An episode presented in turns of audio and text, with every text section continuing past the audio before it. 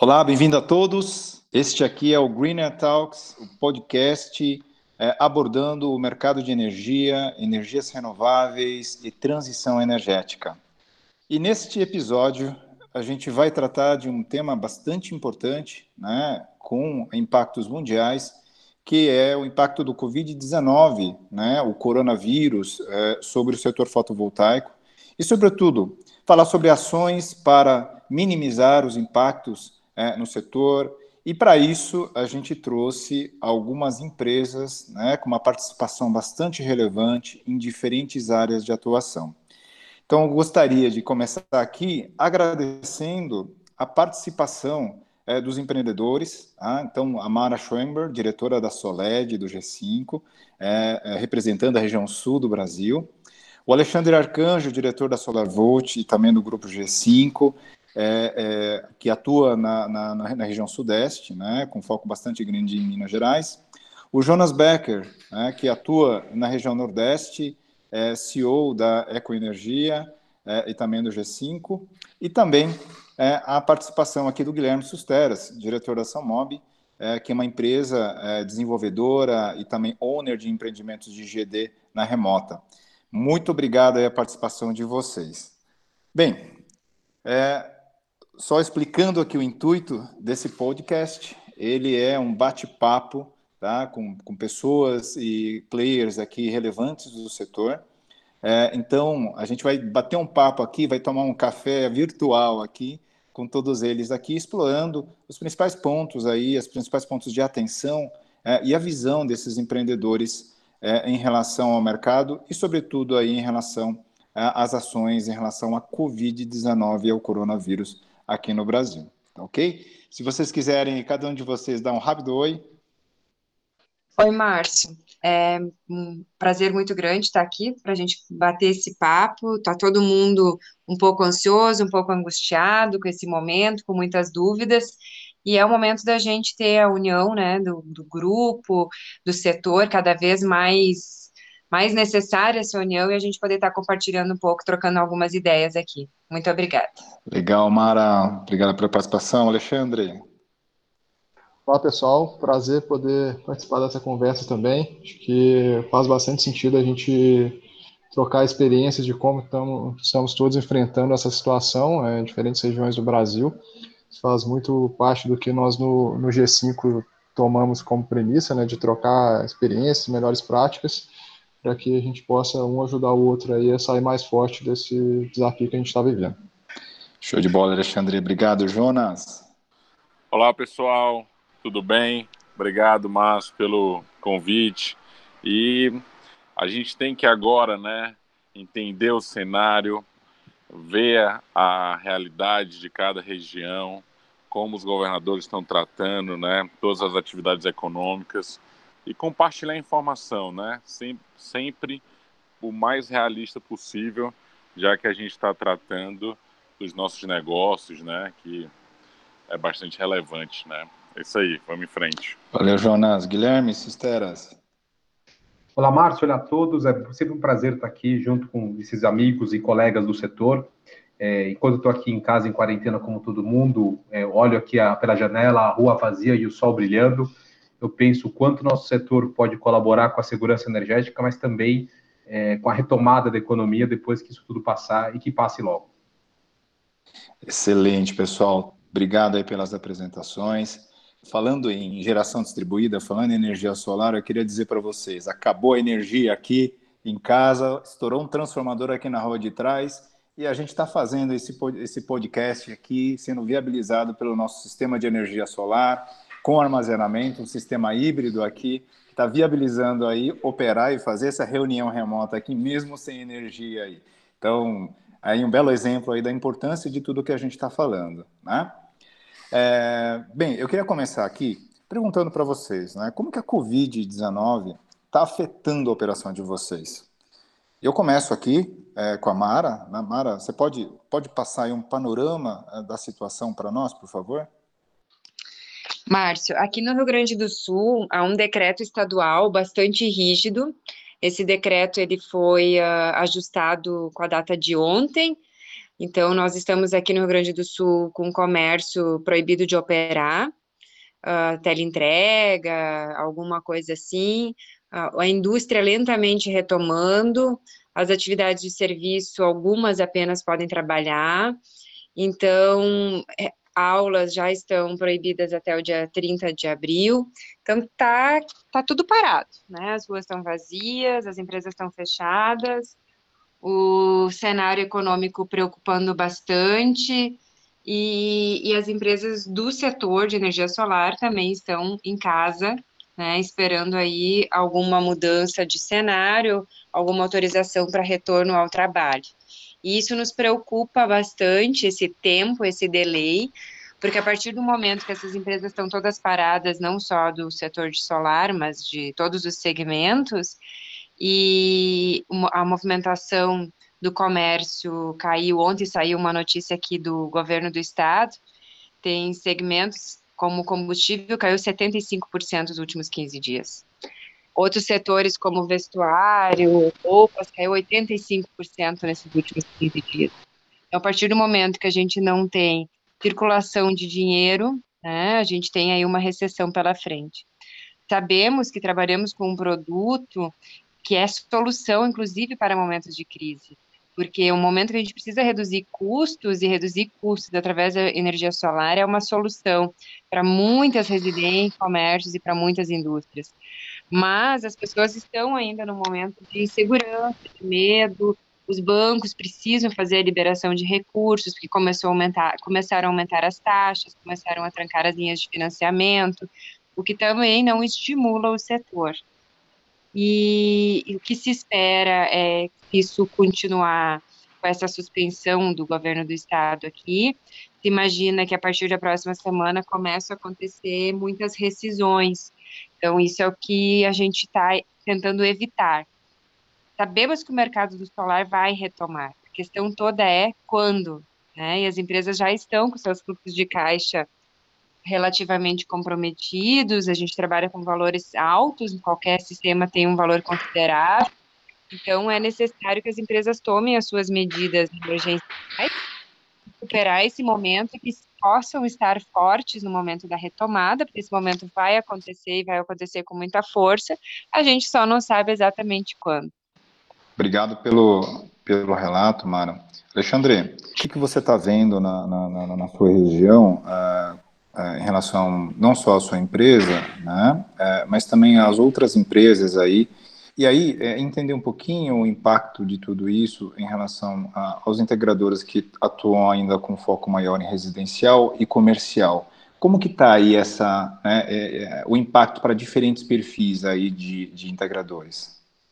A situação aqui no estado, é, do termo macro, não está muito diferente do que a, a Mara citou do Rio Grande do Sul, então a gente tem o mesmo cenário de empresas fechadas, é, comércio parado, então realmente está uma situação difícil. É, isso gerou um impacto imediato na empresa, do fato de termos que colocar todo mundo em trabalho remoto, que é o que todo mundo está fazendo, né? todo mundo isolado e seguindo com as operações da, da melhor forma possível, de forma remota. É, isso trouxe um impacto, primeiro momento, na parte comercial. Então, a gente, falando um pouco da, da SolarVolt, né, que tem o perfil de, de projetos comerciais e, e, residenciais também, mas a maioria dos projetos rooftops. É, nós estamos enfrentando certa dificuldade para Fazemos reuniões com os clientes né, para, para avançar os projetos, todo mundo um pouco inseguro com, com a situação do mercado, de que, que rumo que a economia vai tomar, colocando em stand-by alguns contratos que já estavam em andamento, e, e, outros que já estavam fechados, a gente colocou, nós não colocamos stand-by, mas foi, foram colocados stand-by obrigatoriamente por questões de financiamento também, que foram bloqueados ou dificultados aí nesse período. Então, é, a gente está vendo essa situação dessa forma. Os projetos residenciais, de certa forma, ainda, como está todo mundo em casa, em alguns cenários a gente está conseguindo continuar algumas negociações comerciais para projetos menores e deixando a equipe trabalhando dessa forma. O, a equipe no escritório de, de engenharia e back-office toda continua trabalhando de, da mesma forma, a gente tem bastante coisa para entregar e contratos em andamento, então, até o momento, isso não afetou a produtividade e nem colocou muitas pessoas ociosas, então a gente não, não tomou nenhuma decisão ainda de demissão, nem de férias, nem nada do tipo, então a gente está acreditando muito forte na retomada breve e mantendo a empresa estruturada como estava antes para a gente consiga retomar bem. Legal, Alexandre. É, é, eu perguntar para o Jonas, principalmente os seus clientes estão aí na região Nordeste, mas também sei que você tem aí projetos importantes em outras regiões do Brasil, né? Como que uh, a crise tem afetado aí uh, a demanda né, que essa é uma preocupação importante, né, um pouco levantado aí pela, pela Mara e também pelo Alexandre, como que é, é, tem afetado a demanda é, e como que estão as suas operações, né? Você está efetivamente conseguindo ah, botar é, esses projetos é, de pé, é, fazer as instalações, porque existem, existiam, na verdade, aí, dúvidas bastante importantes em relação à cadeia de fornecimento, fornecimento de equipamentos, né? É, mas também aí dúvidas, e eu vi vários relatos de diferentes uh, players do setor com restrições de entregas também, né? Então, questões logísticas aí restringindo uh, uh, a operacionalização das instalações, né? Então, como que está aí? Como que você está vendo? É, Márcio, a, nós temos operação, né? Aqui no Nordeste, a gente está operando no, na Bahia, porque o governador da Bahia permitiu a obra, né? No Pernambuco a gente teve que parar, o governador lá proibiu qualquer tipo de obra.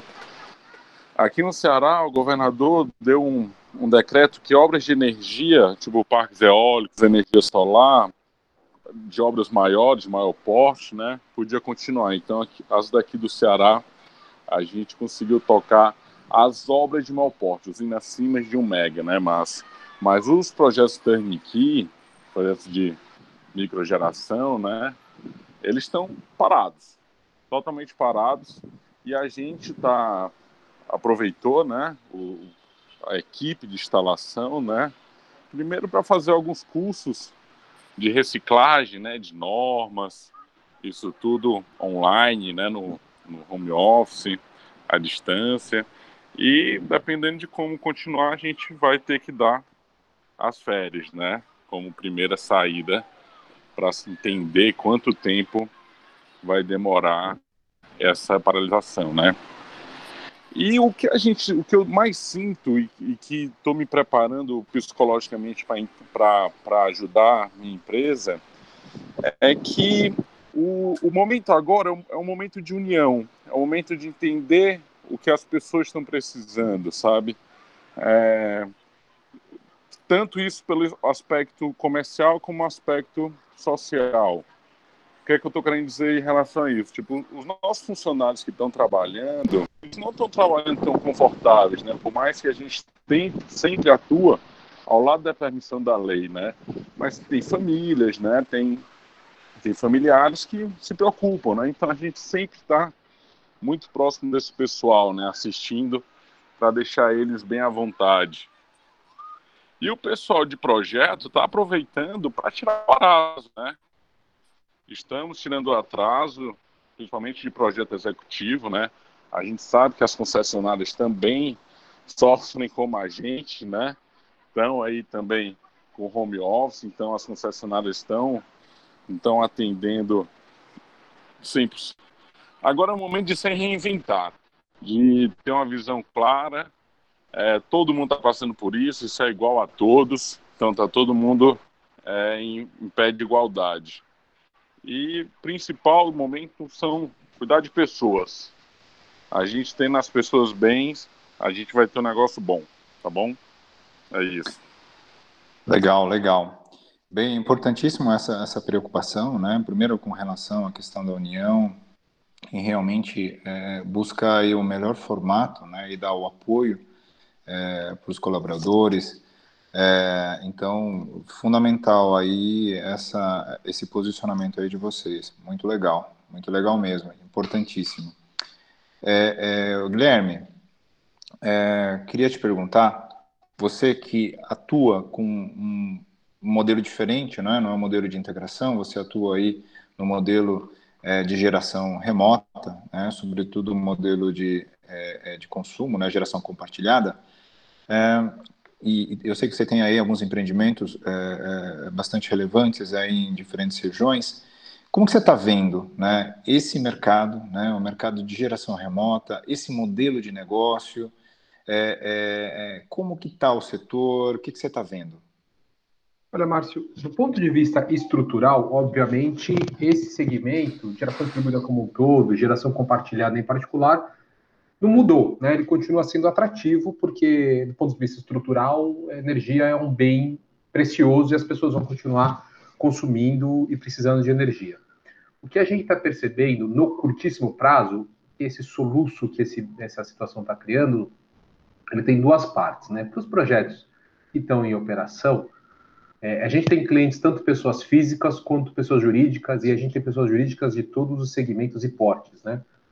É, e o que a gente percebeu é que no caso das pessoas físicas existe sim uma insegurança sobre o que vai acontecer, não vai acontecer, mas a, a conta de energia não é uma conta particularmente relevante no orçamento das pessoas, né? Nesse, no, no, pelo menos no, no, segmento de clientes que a gente atua, é, então não, não, não, é uma dor é, real a questão da energia, então a vida segue como sempre seguiu.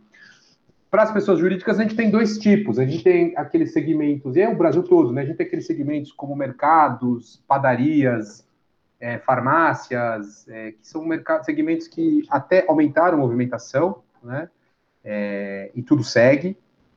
É, e os segmentos escritórios e outros dentistas, é, igrejas, enfim, outros segmentos que, no entanto, a, a, carga foi bastante reduzida, restaurantes, né, a carga foi bastante reduzida, em alguns casos, inclusive, reduzida a zero, né? É, e aí, a gente tem dois desafios. O primeiro é o acúmulo da energia, porque esses créditos estão acumulando, mas o principal não é esse, porque essa energia, depois, em cinco anos, a pessoa acaba consumindo, mas é a questão do fluxo de caixa. A grande dor que a gente percebe é o fluxo de caixa dos nossos clientes. É, e aí eu diria que o que o nosso segmento consegue fazer muito em linha com o que o Jonas falou de solidariedade, e aí solidariedade não só com os nossos é, é, colaboradores, mas também com os nossos clientes, a gente consegue é, flexibilizar a forma de pagamento, de cobrança, de faturamento junto aos clientes, né? Alguma coisa que as distribuidoras não conseguem fazer, né? As distribuidoras vão cobrar aquilo que o cliente consumiu. E a gente consegue, de alguma forma, flexibilizar por que a gente consegue fazer isso? Porque os nossos fornecedores também entenderam a situação e o nosso maior fornecedor é o fornecedor de capital, é o banco. Então, o banco que nos financia, ele, é, ele tem um programa especial durante é, a, a, vigência da Covid-19, do, né, do, decreto aqui de, de, de, emergência do Estado de São Paulo, que permite é, a renegociação da, das formas de pagamento do, do, das faturas de, do financiamento. Então, a gente consegue repassar essa flexibilidade que a gente teve do nosso maior fornecedor, que é o fornecedor de capital, é, para os nossos clientes. Então, tem aqui é, um esforço geral de gestão de caixa nosso e o quanto a gente consegue flexibilizar para poder dar o respiro que os nossos clientes precisam e querem. E para os projetos futuros, é, a gente também estava tá, numa rodada de conversas, negociações com investidores, financiadores, é, é, bancos, capital privado, enfim, é, e essa conversa ficou paralisada porque é, há uma insegurança, uma incerteza sobre questão de liquidez e custo de capital e riscos macroeconômicos associados. É, e aí, isso é generalizado em qualquer segmento, em qualquer setor, essa, essa insegurança permanece. Então, eu diria que a gente provavelmente vai ver um congelamento de decisões é, no curtíssimo prazo, diria dois, três meses, é, mas a minha expectativa é que já no segundo semestre é, é, o mercado comece a, a, a, se descongelar.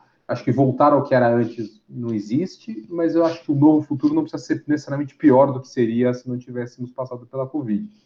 É, acho que o segmento de energia solar tem um papel fundamental é, na retomada da economia, na geração de empregos e tudo mais. Então, eu, eu conto que a gente vai participar junto com o governo federal e os governos estaduais nesse esforço de reconstrução do país.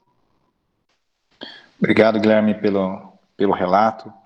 É, é, é, muito importante ter, ter essa visão, né? É, sobretudo também trazendo inputs aí do, do, do, mercado de investidores e agentes financiadores. Entendemos esse momento aqui de, de muitas incertezas, né? mas é, eu também acredito bastante nisso. Ou seja, em breve nós é, estamos retomando a confiança e poder trazer aí maior liquidez aí para o setor, destravando esse ponto que é um ponto bastante importante, né? É, eu queria perguntar aqui para Mara ou para Alexandre, também Jonas, né? Que melhores práticas aí vocês poderiam sugerir para os empreendedores, para quem tem empresa de integração em diferentes regiões do Brasil, em diferentes portes, né, em diferentes estágios de desenvolvimento, e a gente sabe que tem, é, é, bem, são mais de 14, 15 mil empresas ativas, é, integradoras no Brasil, as não tão ativas, a gente pode considerar mais de 20 mil empresas é, que estão aí diretamente ou indiretamente atuando com integração fotovoltaica, né? E que conselhos que vocês dariam, né? Considerando aí também que vocês têm uma plena experiência no setor, já são empresas muito consolidadas, mas que experiências você, aliás, que sugestões é, e dicas vocês dariam aí para esses empreendedores de todo o Brasil? Então, esse eu penso que é o momento da qualificação. Então, nós e as outras empresas que até estão aqui no, nesse bate-papo aqui do G5, o Alexandre o, e o Jonas podem falar um pouco mais a respeito, a gente tem trabalhado diariamente com treinamentos e qualificações. A troca de conhecimento entre empresas do setor e também hoje tem muita disponibilidade de treinamento e conhecimento pela internet, por N canais, muitas empresas disponibilizando seus treinamentos sem custo ou com custo bem acessível. E eu escutei de algum, algumas empresas a palavra vou ficar esperando. E penso que a única coisa que não podemos fazer nesse momento é ficar esperando. É, precisamos fazer algo. Como o Alexandre bem disse, estamos com o pessoal uh, pronto para retomar assim que a economia voltar. Então, estar com um machado afiado, estar com a equipe treinada, estar pronto é muito importante. E esse momento que a gente está trabalhando mais em home office, que a gente está tendo essa oportunidade de, de ficar, de ter que ficar em casa, ficar com a família, é o momento também da gente estar tá se atualizando não só em conhecimentos técnicos específicos de instalação, mas também conhecimentos comerciais, técnicas de venda e outras N ferramentas aí que temos disponíveis e que precisamos estar aproveitando para estar qualificados e prontos, porque vai ter uma peneira no mercado, né? Toda crise, ela gera aí uh, alguma alguma mudança. Então, vai ter empresas novas entrando, vai ter empresas que vão sair desse mercado e vai sair na frente quem está qualificado. Isso é um fato.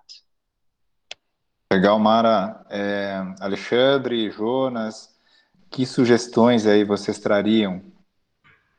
Uh, complementando o que a Mara falou sobre treinamento, uma coisa que a gente tem utilizado muito essa esse momento é rever alguns processos da empresa. Então, assim como a maioria das empresas do setor, a gente tem passado por um crescimento bem, bem alto e rápido nos últimos meses, nos últimos anos. Então, isso demanda uma constante atualização de processos, implantação de, de ferramentas diferentes e novas, que na, na maioria das vezes a gente não consegue no dia a dia fazer. Né? Então, a gente Claro que é uma empresa organizada e trabalha para que a gente esteja no dia a dia, mas aproveitar que a gente tem um momento a mais do que teria antes é agora para fazer isso. A gente tem feito isso, implementado sistemas novos, ferramentas novas, otimizado processos, automatizando outras coisas para quando voltar, e a gente acredita que vai voltar, a gente acredita realmente que a energia solar é, é, uma, é um mercado fantástico e que vai ajudar as empresas, principalmente, e os cidadãos também a, cidadãos também a, a ter uma, uma, uma forma de redução de custos, né, assim que isso retomar. Então, acredito que, que a gente vai ter um mercado muito agressivo em breve com, com essa retomada, tudo voltando para os eixos. Então, estamos preparando muito com isso para deixar as coisas organizadas, no treinamento também na medida do possível.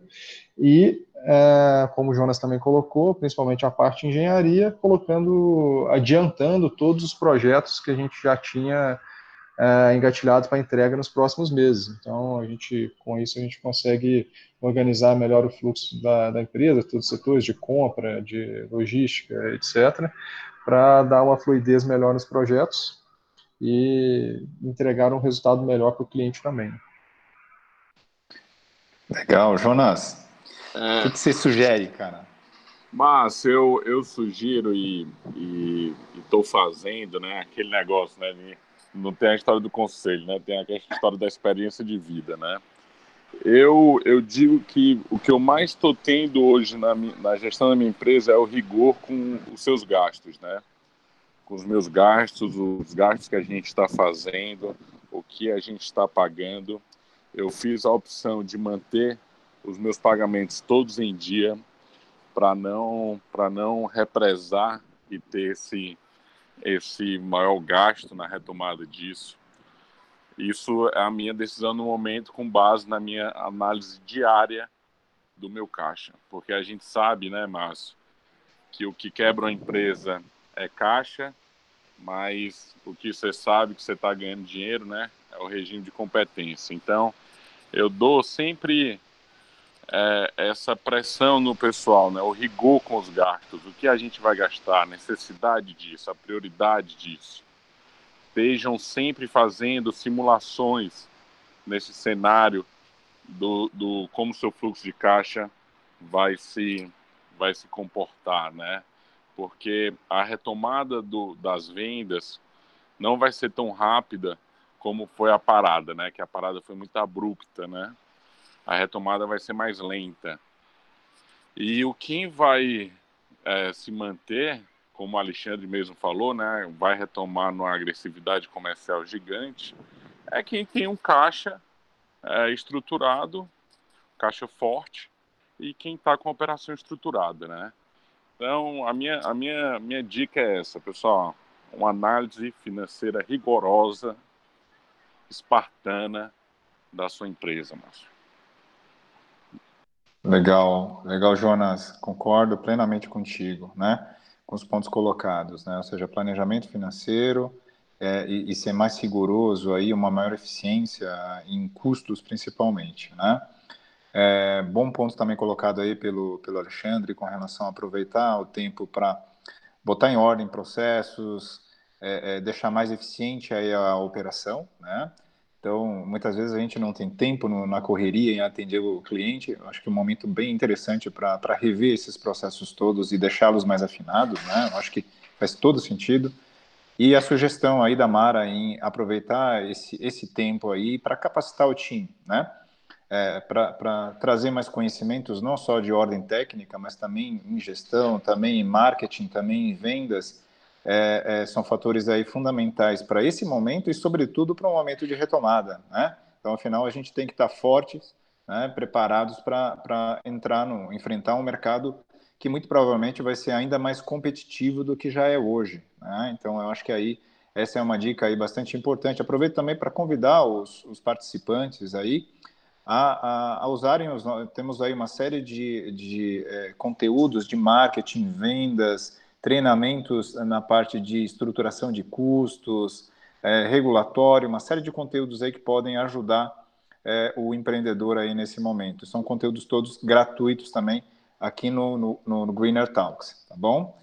Eu queria aí, é, partindo aqui para o final, para finalizar o nosso, nosso podcast, perguntando aqui para o Guilherme Susteras, né? Guilherme, é, que, que, poderia ser então uma sugestão, né? Você tem aí é, hoje é, nesse mercado de investimento, sobretudo é, é, né, na, na, remota, é, não só na remota, eu acho que em todos os setores, mas remota também, essa crise, né? essa essa insegurança, o que afeta na liquidez, então é, o que conselhos aí você daria aí para os players, mas sobretudo para os agentes é, investidores e financiadores? Olha, Márcio, é, acho que a história tem que nos ensinar alguma coisa, né? E a gente olhar a crise é, mundial de 2008, o que ajudou a sair o, ao mundo da crise, é, muito é, liderada pelos Estados Unidos, foi a energia limpa, né? Os, os investidores é, acharam no segmento de energia limpa uma oportunidade de investimento com rentabilidades é, balanceadas em relação ao perfil de risco. É, são ativos de longo prazo, bastante resilientes, é, e que, portanto, são, é, são, deveriam ser vistos como bastante atrativos pelos investidores. Então, no mundo que a gente é, vê, vê, adiante, né, com, esse, com, essa crise, vai ser a redução das taxas de juros governamentais. É, acho que a gente vai conviver com Selics de 3,75 por mais tempo, porque a inflação vai ficar baixa e o governo do Brasil e do mundo todo tem interesse em, em manter investimento. Você tem retornos é, bastante atrativos investimentos em energia limpa, é, e são investimentos é, é com, com é, é, muito sólidos, né? baixíssimo risco operacional, e energia é um, é um bem precioso em qualquer situação econômica. Então, o que eu convido os investidores é enxergarem no setor de energia como uma oportunidade de alocação de capital com uma relação risco-retorno bastante atrativa, e se esperem nos investidores que em 2008 e 2009 olharam o setor de energia limpa como uma saída é, e uma oportunidade de crescimento e que de fato conseguiram monetizar esses ganhos. Então, convidar esses investidores de agora, de 2020, a olhar esse histórico e apostarem nesse segmento, porque é um segmento de gente muito séria, muito profissional é, e tem modelos de negócio bastante flexíveis para todos os gostos, sabores, tamanhos de bolso interesses em, em, em criatividade, em mais ortodoxos, enfim, é, tem para todos os estilos. Então, é, é, essa, essa é a dica que eu tenho aqui para olharem com bastante atenção esse segmento, pelo, pela atratividade e com um risco bastante equilibrado. Show de bola, Guilherme. Concordo plenamente com esses pontos, né? É, são, são ativos aí é, é, que trazem aí uma série de, de, de requisitos importantes é, para investimento. É, então, reforço aí o convite aí ao, ao, aos fundos, é, aos investidores, mas também aos agentes financiadores que vêm cada vez mais conhecendo esse setor, entendendo riscos. Então, está aí uma, a, um ponto bastante importante aí de atenção aí nessa retomada. Né? Pessoal, eu vou precisar encerrar é, esse nosso é, podcast. É, é, uma pena, tem várias perguntas aqui que eu gostaria de fazer e certamente aí quem está nos ouvindo é, gostaria também de fazer, é, mas eu preciso encerrar aqui. Mas também já fazendo um convite aqui para todos que estão nos ouvindo aqui, nós é, lançaremos aqui uma sequência de conteúdos com esse objetivo de trocar ideias, de compartilhar conhecimentos, né, do que, que a gente pode fazer de melhor para o setor. Tá? Então, muito obrigado aí pela participação é, aqui dos nossos entrevistados, é, batendo esse papo conosco é, Amara, Alexandre, Jonas, é, Guilherme, é, muito obrigado aí pela oportunidade desse, dessa troca de ideia aí com vocês, tá? É certamente para mim muito rico e tenho certeza aí que vai ajudar muita gente a, a, ter uma melhor clareza aí desse mercado, sobretudo nesse momento aí de grande, de grande incerteza. É, então, encerro por aqui, deixando um grande abraço aí a todos vocês é, e até a próxima. Um grande abraço.